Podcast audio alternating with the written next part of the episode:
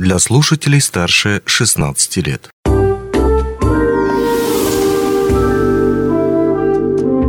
Гости дневного эфира. Добрый день. В эфире радио «Алмазный край». В этом году четверть века исполняется уникальному предприятию «Алмазы Анабара». Это то предприятие, которое занимается исключительно рассыпными месторождениями. Круглый год здесь идет работа. Сначала зимой из-под льда достают алмазоносную породу, а летом идет промывочный сезон, где почти круглосуточно э, добываются уникальные цветные, в том числе алмазы, которые становятся, ну, можно сказать, ну, из изюминок в алмазной коллекции всей, всей алмаздобывающей компании «Алроса». И сегодня о том, чем живет данное предприятие? Мы поговорим с генеральным директором Алмазов Анабара Алексеем Окорком. Алексей Алексеевич, здравствуйте, рад видеть вас в нашей студии, хоть и онлайн. Добрый день. Давайте начнем с предыстории. Вот мы сказали в самом начале то, что четверть века исполняется Алмазмана Бара. Однако надо вспомнить, что в 60-е, 70-е годы в основном алмаздобывающая промышленность обращала внимание прежде всего на коренные месторождения, будь то Трубка Мир, Интернациональная, Айхау, Удачная и так далее. А, но в 98 году появляется предприятие, которое занимается исключительно рассыпным месторождением, которые доселе казались ну, не совсем привлекательными для промышленной э, разработки. Как это случилось? То есть, что стало предтечей появления алмазов Анабара? Здесь нужно понимать, что здесь э, у нас э, технология добычи алмазов, она сильно отличается от той э, технологии, которая применяется на всех остальных производственных площадках э, Аларуса. Э, то есть, э, как это у нас делать? Всю зиму у нас э, осуществляется горно-подготовительный сезон, мы готовим пески к промывке, и летом у нас всего лишь 100 дней 100-110 дней на промывку этих песков, на добычу тех самых э, заветных каратов, которые необходимы в том числе э, для обеспечения баланса всей компании. Почему раньше не обращали внимания, поскольку считалось это экономически нецелесообразным, э, отработка таких месторождений. Но вот такая технология, как, как мы делаем, она позволяет на самом деле обеспечить добычу с точки зрения экономики. То есть, в конце концов, технологии к 98 году вышли на уровень, э, позволяющий рентабельно работать на этих месторождениях, которые находятся за полярным кругом фактически. Да, та, та э, система, которая называется тяжелосредная сепарация, она позволила быстро готовить э, шурфы, пробивать и быстро готовить это к э, месторождению к отработке. Это, и это стало экономически обоснованным. Ну вот вы сказали так, ну, почти вскользь о том, что зимой идет подготовка руды к обогащению, а по факту, насколько понимаю, вы, по сути дела, ну, удаляете, э, можно сказать, лед, э, который находит, ну, лед на руслах рек, да, мы в руслах рек, да, мы и достаете. по руслам рек, вынимаем лед, готовим, э, вынимаем так называемый торфа, и, соответственно, уже готовим пески, вывозим их на рудор, соответственно, эти пески там копятся, а летом уже на сортировочных комплексах их они промываются. Ну, коль уж мы заговорили уже о настоящем, э, возникает вопрос, насколько этот труд сложен э, в настоящий момент, в каких условиях приходится работать э, вашим сотрудникам, которые приезжают на вахту и зимой, и летом? Ну, нужно понимать, что все наши производственные участки находятся за, ну, в арктической зоне.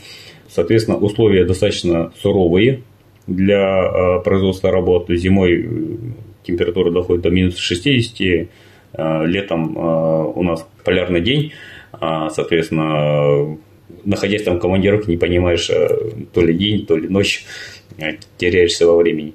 Тем не менее, люди у нас выезжают туда работать на определенный сезон, соответственно, живут в отрыве от семьи, живут в вахтовых поселках, ну и, соответственно, чтобы обеспечить им условия труда в этих вахтовых поселках, мы стараемся обеспечить как не только условия труда безопасные и э, ну, обеспечить системе инструментами, но и обеспечить им э, отдых, досуг для того, чтобы люди отдыхали, могли восстановиться после рабочей смены, а, помыться в бане, сходить, э, потренироваться, поиграть в бильярд, посмотреть просто в интернете фильмы. Вот все эти условия мы стараемся обеспечить.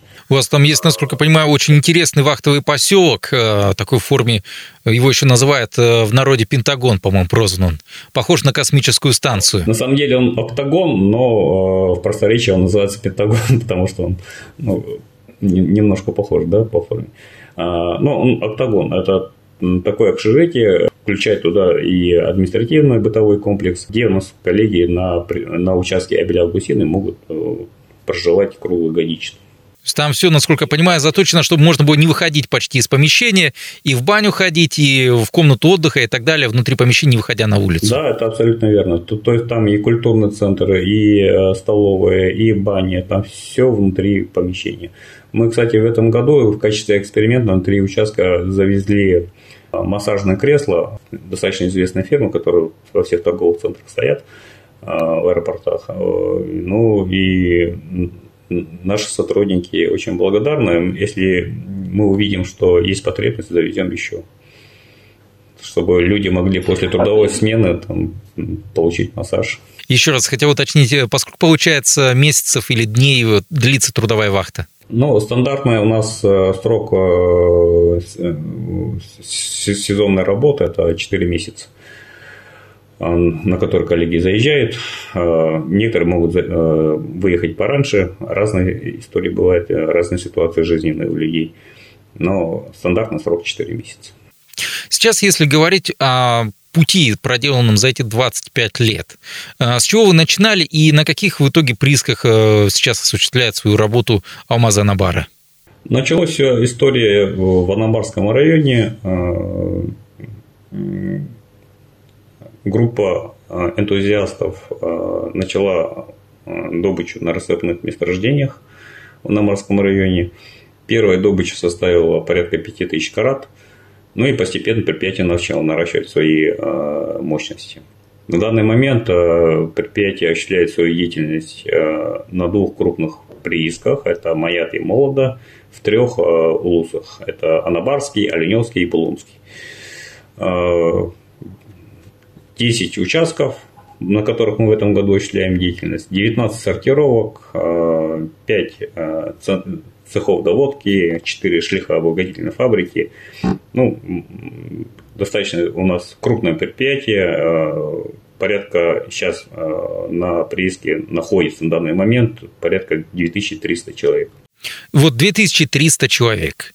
А, возникает вопрос. У компаний, которые занимаются, ну, опять же таки, организацией добычи полезных ресурсов э, вахтовым методом, у них есть как минимум два подхода. Один из этих подходов – это нанять людей из отдаленных регионов, где большой рынок э, ну, скажем так, трудовых ресурсов, где много людей. Эти люди приезжают из Новосибирска, Томска, Омска, отработают свое и уезжают. Есть другой подход, когда нанимают э, местных жителей, которые расположены здесь поближе, и их, соответственно, стараются устроить. В Алмазах и Набара к какому подходу привержены? Изначально, Если говорить об этих двух. Да, изначально э, история Алмаза Набара – это всегда э, местные кадры. 98% нашего персонала – это жители Республики Саха-Якутия. Мы всегда исповедовали эту кадровую политику, и, условно говоря, вот э, пандемия показала, что мы были правы. А, когда а, из-за ковидных ограничений начались перебои с завозом извне работников, многие крупные компании, вот я помню, они мне звонили, говорили, дай, дай людей, дай людей.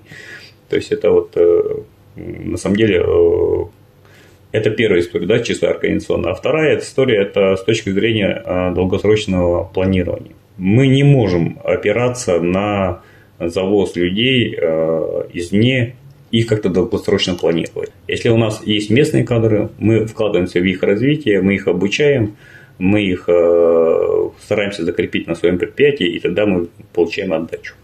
Вот вы сейчас сказали, если у нас есть местные кадры. Однако иногда от э, предприятий недропользователей можно услышать, что не хватает там кадров, не хватает тут специалистов и так далее. Как э, сейчас, ну, опять же таки, в этом отношении обстоят дела у Алмазов Анабара? Хватает ли вам сейчас местных специалистов на местном рынке труда или есть какая-то нехватка?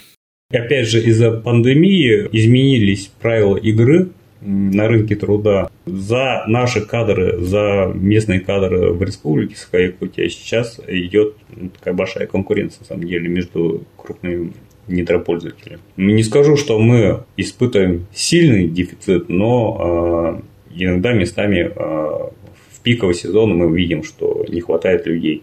Не хватает в смысле того, что часть квалифицированных персонала все равно э, вот, их переманили на другие промышленные предприятия. Тем не менее, мы себя чувствуем достаточно уверенно. Мы готовим людей по программе стажерства, переобучаем своих действующих работников и, ну, собственно говоря, справляемся с какими-то такими вызовами. И э, в таком случае обязательно надо говорить о планах о будущем, когда мы говорим ну, о каких-то итогах. Поскольку, поскольку Алмазы Анабара стали пионером, можно сказать, в попутной добыче драгоценных металлов. Если раньше подразделения акционерной компании не занимались добычей золота, добычей платины и так далее, то Алмаза Набара в этом отношении были все-таки новаторами.